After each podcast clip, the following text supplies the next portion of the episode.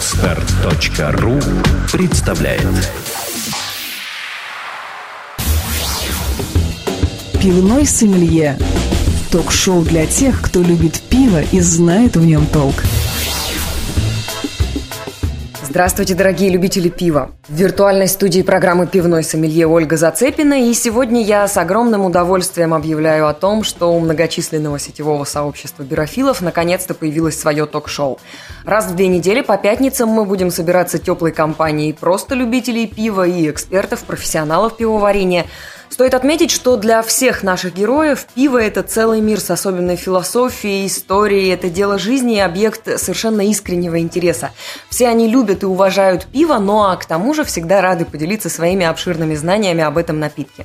Вдохновением для программы стал одноименный проект, который стартовал в Петербурге в прошлом году благодаря усилиям пивоваров компании «Балтика» и образовательного центра «Дом Бенуа». Тогда, летом это дело было, говорили о пиве в формате лекций, посвященных самым разным нюансам пивоваренного дела.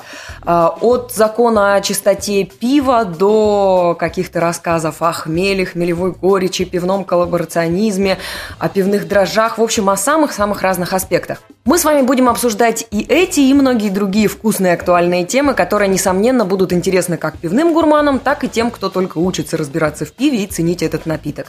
Моими собеседниками будут пивные путешествия, путешественники, дегустаторы, бармены, пивовары и ученые, которых объединяет искренний интерес и любовь к пиву. Начинать каждый выпуск мы будем с важных новостей пивоваренной индустрии. В пивном сомелье будет подготовлен для вас обзор самых главных событий ушедших двух недель. Бирньюз.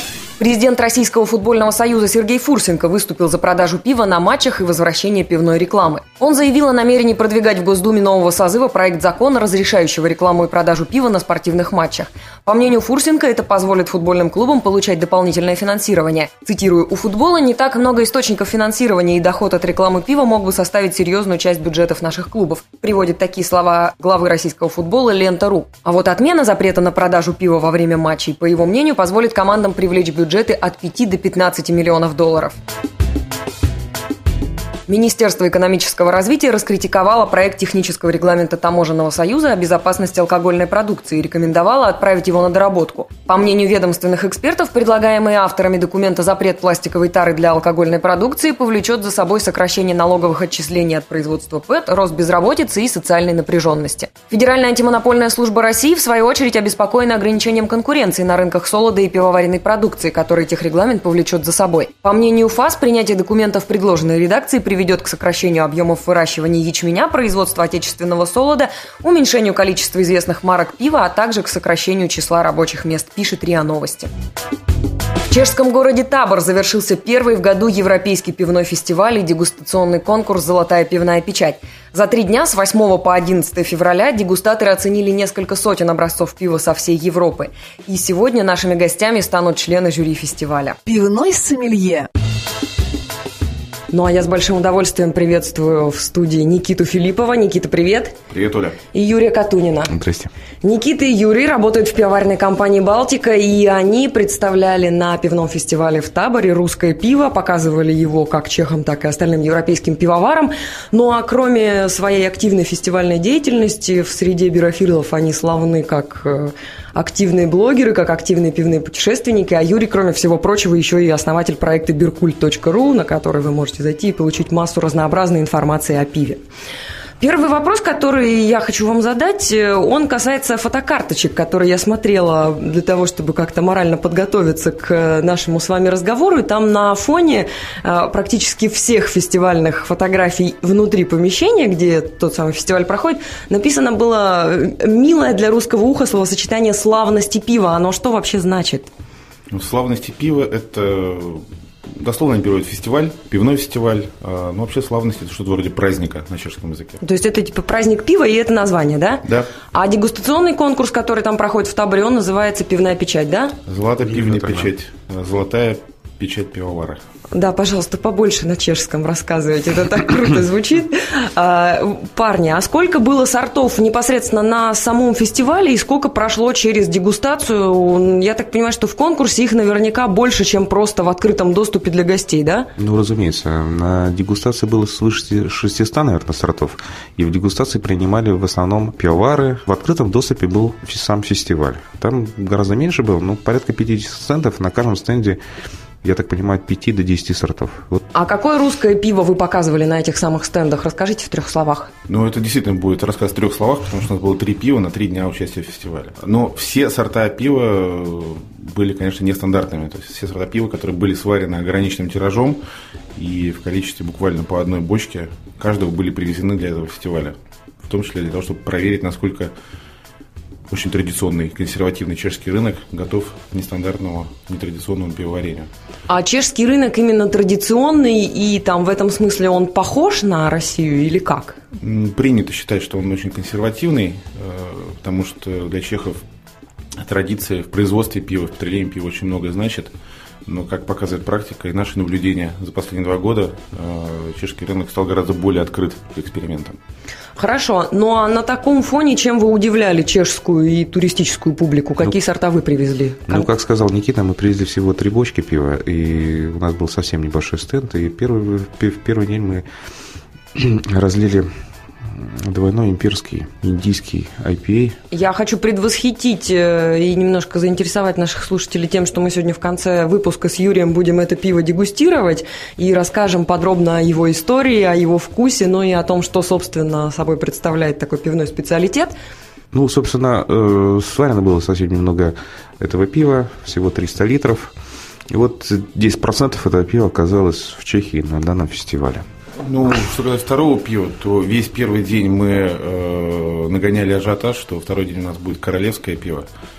Э, чехи были очень заинтригованы. Это было королевское, э, королевское ржаное вино, наш Royal Rye Wine, который варили к приезду датской королевы. Ну, это, наверное, эксклюзив из эксклюзивов. Действительно, королевская варка, экспериментальная во всех отношениях, которые варили в, в соавторстве, в буквальном соавторстве с пивоварами из э, датской пивоварни Микелер, с Микелем, самим Микелем, Бьоргом Бьорксо и пивоваром из Якобсона. И таким образом пиво ну, не имело аналогов, скажем так, не только на этом фестивале, вообще не имеет аналогов, наверное, в мире. А третье пиво какое а было? третье пиво, третье пиво было, если не ошибаюсь... Имперский стаут, э, который сварили мы с 12 британскими пивоварами, э, участниками экспедиции, пивной экспедиции The Great Baltic Adventure.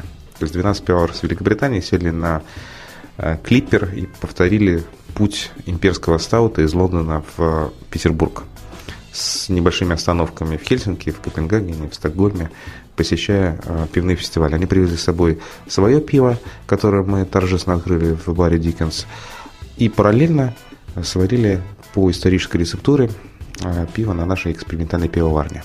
Судя по тому, что Никита сказал, мы нагоняли ажиотаж, ажиотажа и так хватало, и я так понимаю, что в целом вас весьма благосклонно принимала фестивальная публика. Достаточно сказать, что каждый из наших бочек хватило максимум на два часа. Были, конечно, люди, которые спрашивали, а где Балтика номер 7, да? к примеру, подходили. Но в основном, конечно, все выстраивались в очередь попробовать именно эксклюзивные сорта. То есть за этим, в принципе, будущее. Я предлагаю вам сейчас порисовать для наших слушателей картинки, рассказать о том, как фестиваль устроен. В отличие от многих летних фестивалей, он проходит э, в довольно холодных погодных условиях и поэтому заперт в помещении. А сколько там людей, сколько там тех самых помещений, как все это устроено, как устроен дегустационный конкурс, сколько дней все это тянется. Расскажите. Ну, фестиваль действительно проходит зимой, проходит традиционно в феврале, потому что это время свободное у большинства пивоваров от их основной работы. Э, ну, представьте себе маленький чешский провинциальный городок, посреди которого стоит совершенно в стиле соцреализма построенная гостиница под названием Пальцат, что означает «палица», так как Табор – это город с гуситской историей, это милитаристская средневековая тема, она актуальна для этого города. И вот в этой самой гостинице на протяжении уже последних 20 лет 22 года я уточню. Да, 20, 22 года проходит фестиваль. Он занимает э, два этажа конгресс-зала этой самой гостиницы. Все довольно компактно. Посередине зала стоят столы, которые надо резервировать заранее. Э, вдоль стен выстроены стенды. На первом этаже большая сцена, на которой в течение всех дней фестиваля выступают различные коллективы от э, довольно трогательной местной самодеятельности с аккордеонами и другими местными инструментами и заканчивая такими более интернациональными рок-коллективами, исполняющими на чешском языке. Второй этаж традиционно отдан под э, новые пивоварни и вот как раз такие не очень, может быть, э, традиционные чешские пивоварни, которые варят сорта верхового брожения, или и так далее. Все свободное от пивоварен и людей пространство занято э, жаровнями, где готовят различную закуску к пиву. А через дорогу от гостиницы Пальцац в здании Южно-Чешского университета проходит в актовом зале этого самого университета проходит параллельно дегустационный конкурс «Золотая пивная печать», который начинается на день раньше, чем начинается фестиваль, и заканчивается, можно сказать, на день позже с объявлением результатов уже. Я помню, что там какое-то фантастическое количество сортов пива. Я встречала в интернете упоминание, что в этом году 450 э, дегустировали сортов. Э, верно эта информация или их еще больше По-моему, было? больше было. Нет, у меня сейчас нет точной статистики, но складывается ощущение, что было гораздо больше сортов. Я знаю, что вы в участии дегустационной комиссии приним, принимали участие в заседаниях дегустационной комиссии, пробовали пиво. Поделитесь впечатлениями, может быть, какие-то сорта вам запали в душу? Нет, но когда ты пробуешь э, пиво на дегустационной комиссии, э, даже если что-то запало в душу, ты не можешь его идентифицировать. А, там же закрытая дегустация, поскольку Слепая это, дегустация это, это конкурс, приносят, да. Разумеется, тебе приносят бокалы не без подписи, что это за пиво. В любом случае, сформулировать свое отношение можно исключительно по результатам конкурса, потому что достаточно открытый конкурс, и ты можешь посмотреть, за какое пиво ты проголосовал, но уже после дегустации. А устроен он следующим образом. Вообще это уникальный конкурс, э, не похожий ни на один другой э, дегустационный конкурс пива в мире. Его особенность заключается в том, а, что он состоит из массы туров. В дегустации принимают участие, как я уже говорил, в основном пивовары, пивные энтузиасты и ну, профессиональные дегустаторы, скажем так. В дегустационную комиссию записываются желающие принять участие, и церемонимейстером вызываются в разные дегустационные туры разные дегустаторы. Дегустаторы ставят свои оценки по десятибальной шкале. А насколько много оценивается различных позиций? Ну вот я только что хотел сказать об этом. Ну, оценивается, естественно, вкус, аромат, э, тело, хмелевая горечь, полнота вкуса. В результате подсчетов э, принимают, э, принимается не количество баллов, которые ты выставил. Баллы ты выставляешь сам для себя. То есть тебе принесли 6 сортов, ты выставил им оценки, а потом их выстроил от худшего к лучшему. Разные дегустаторы в разных комбинациях дегустируют одно и то же пиво. Суммируются эти оценки. Три сорта выходят э, в следующий круг. Три, три последних переходят в так называемый исправительный тур, который опять тестируется. И занявшим первые места дается второй шанс. То есть они опять переходят в следующий тур. И так по олимпийской системе на выбывание, на выбивание тестируется пиво. Разными дегустаторами в разных комбинациях.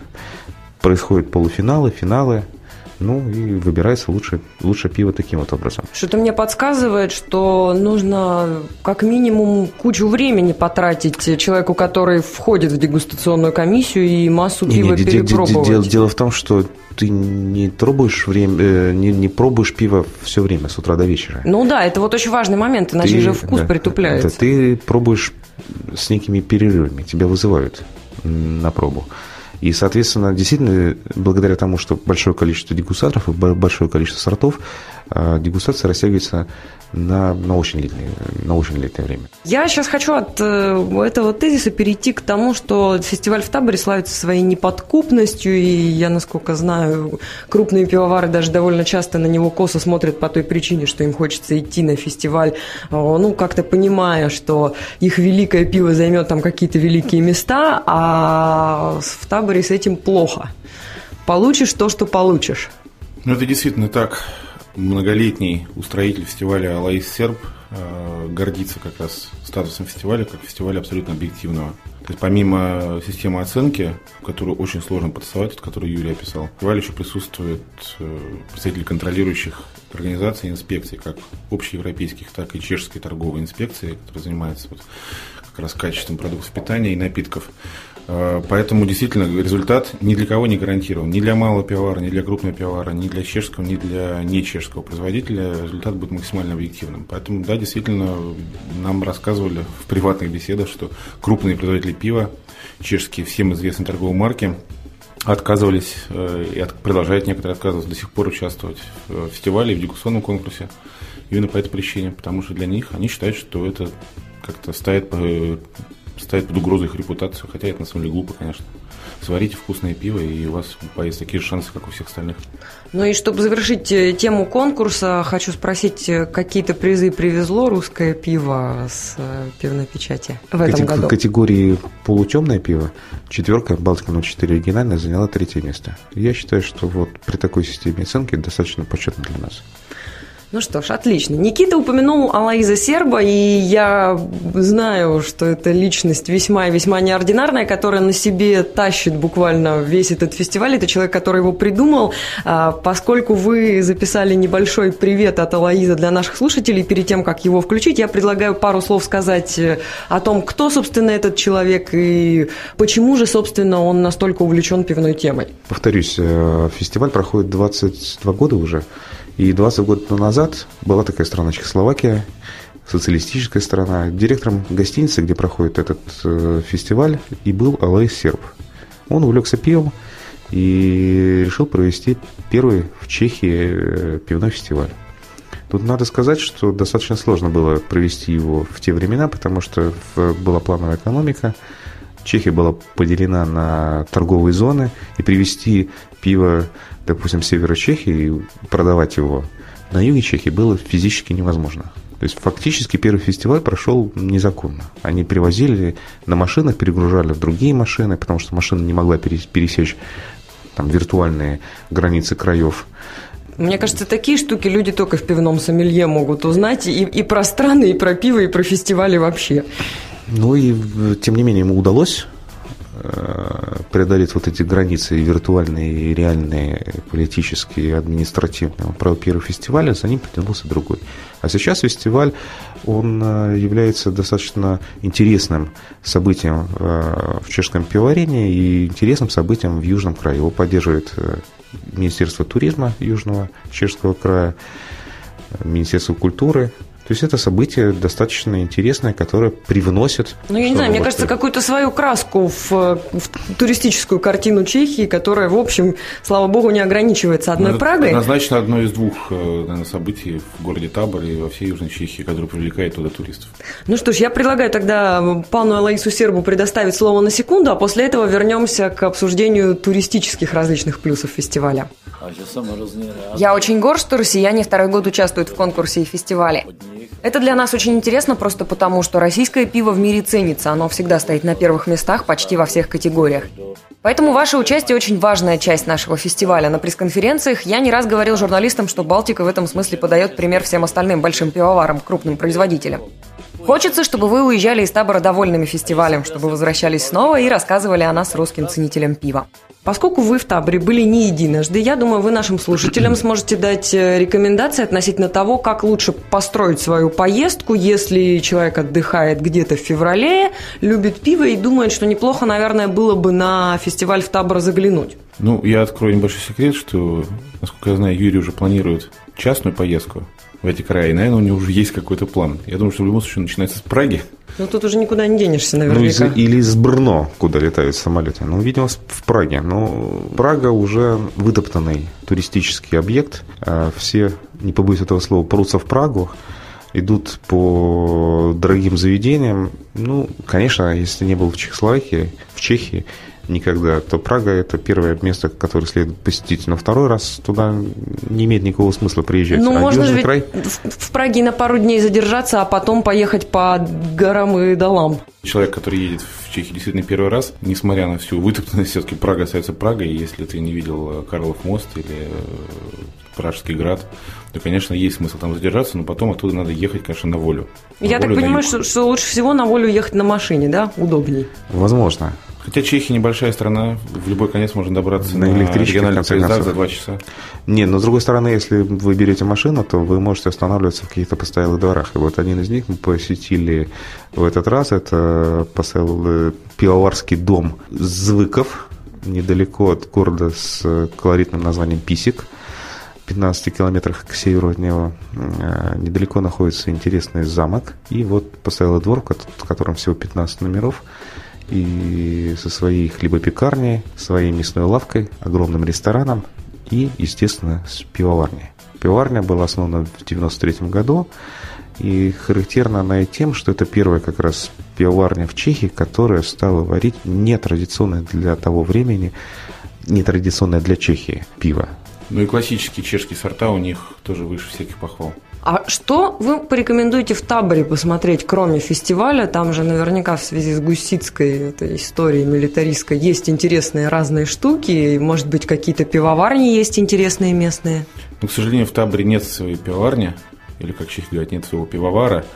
А Она закрыта не так давно, в 20 веке, в 80-х годах она закрылась, но, тем не менее, ее сейчас там нет.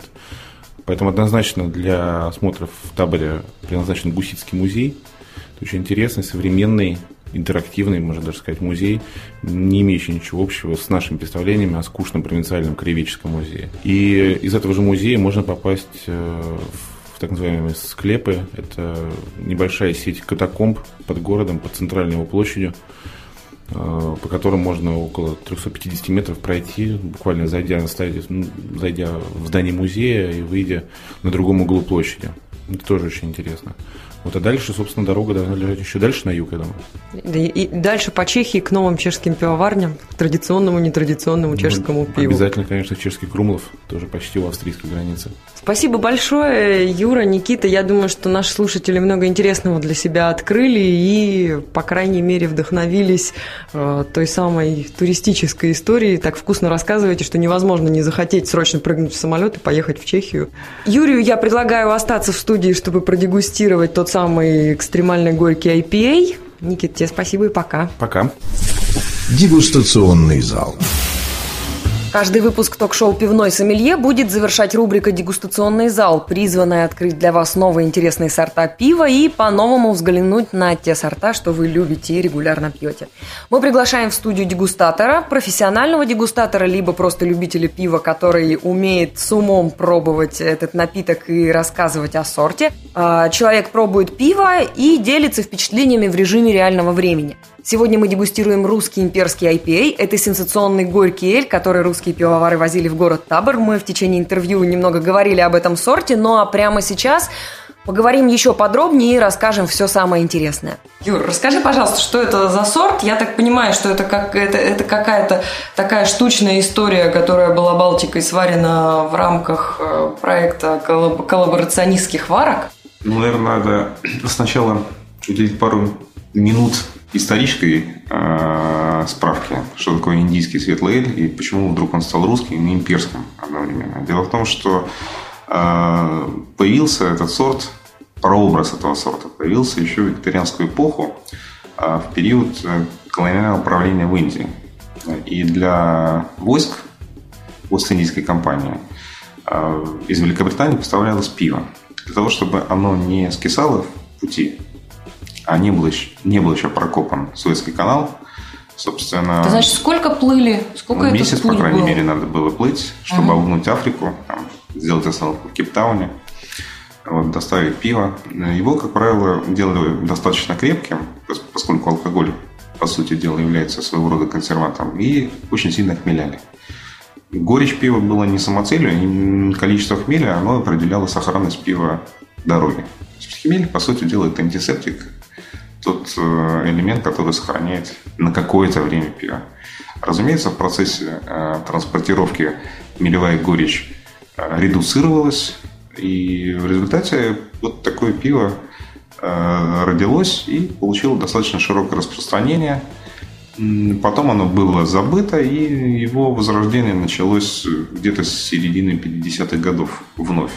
И вот это пиво, которое сварили мы в рамках э, коллаборационистских варок, оно было сварено с достаточно, очень- достаточно интересной, новой, молодой и выдающейся пивоварней под названием Брюдок из городка Абердин, что на востоке Шотландии.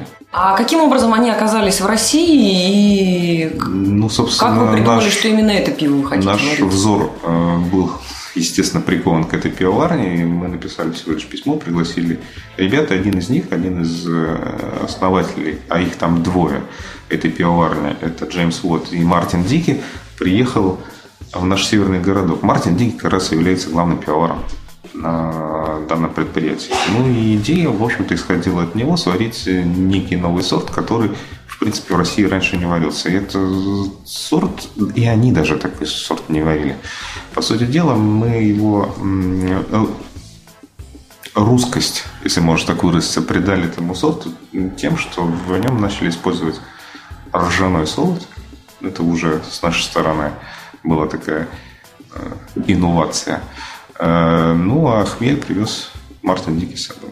Я думаю, самое время после того, как ты рассказал, Разумеется. что, что там внутри, попробовать и рассказать, как это на вкус. Между прочим, Юра умеет открывать пиво руками. Сейчас. Глазами и другими частями тела.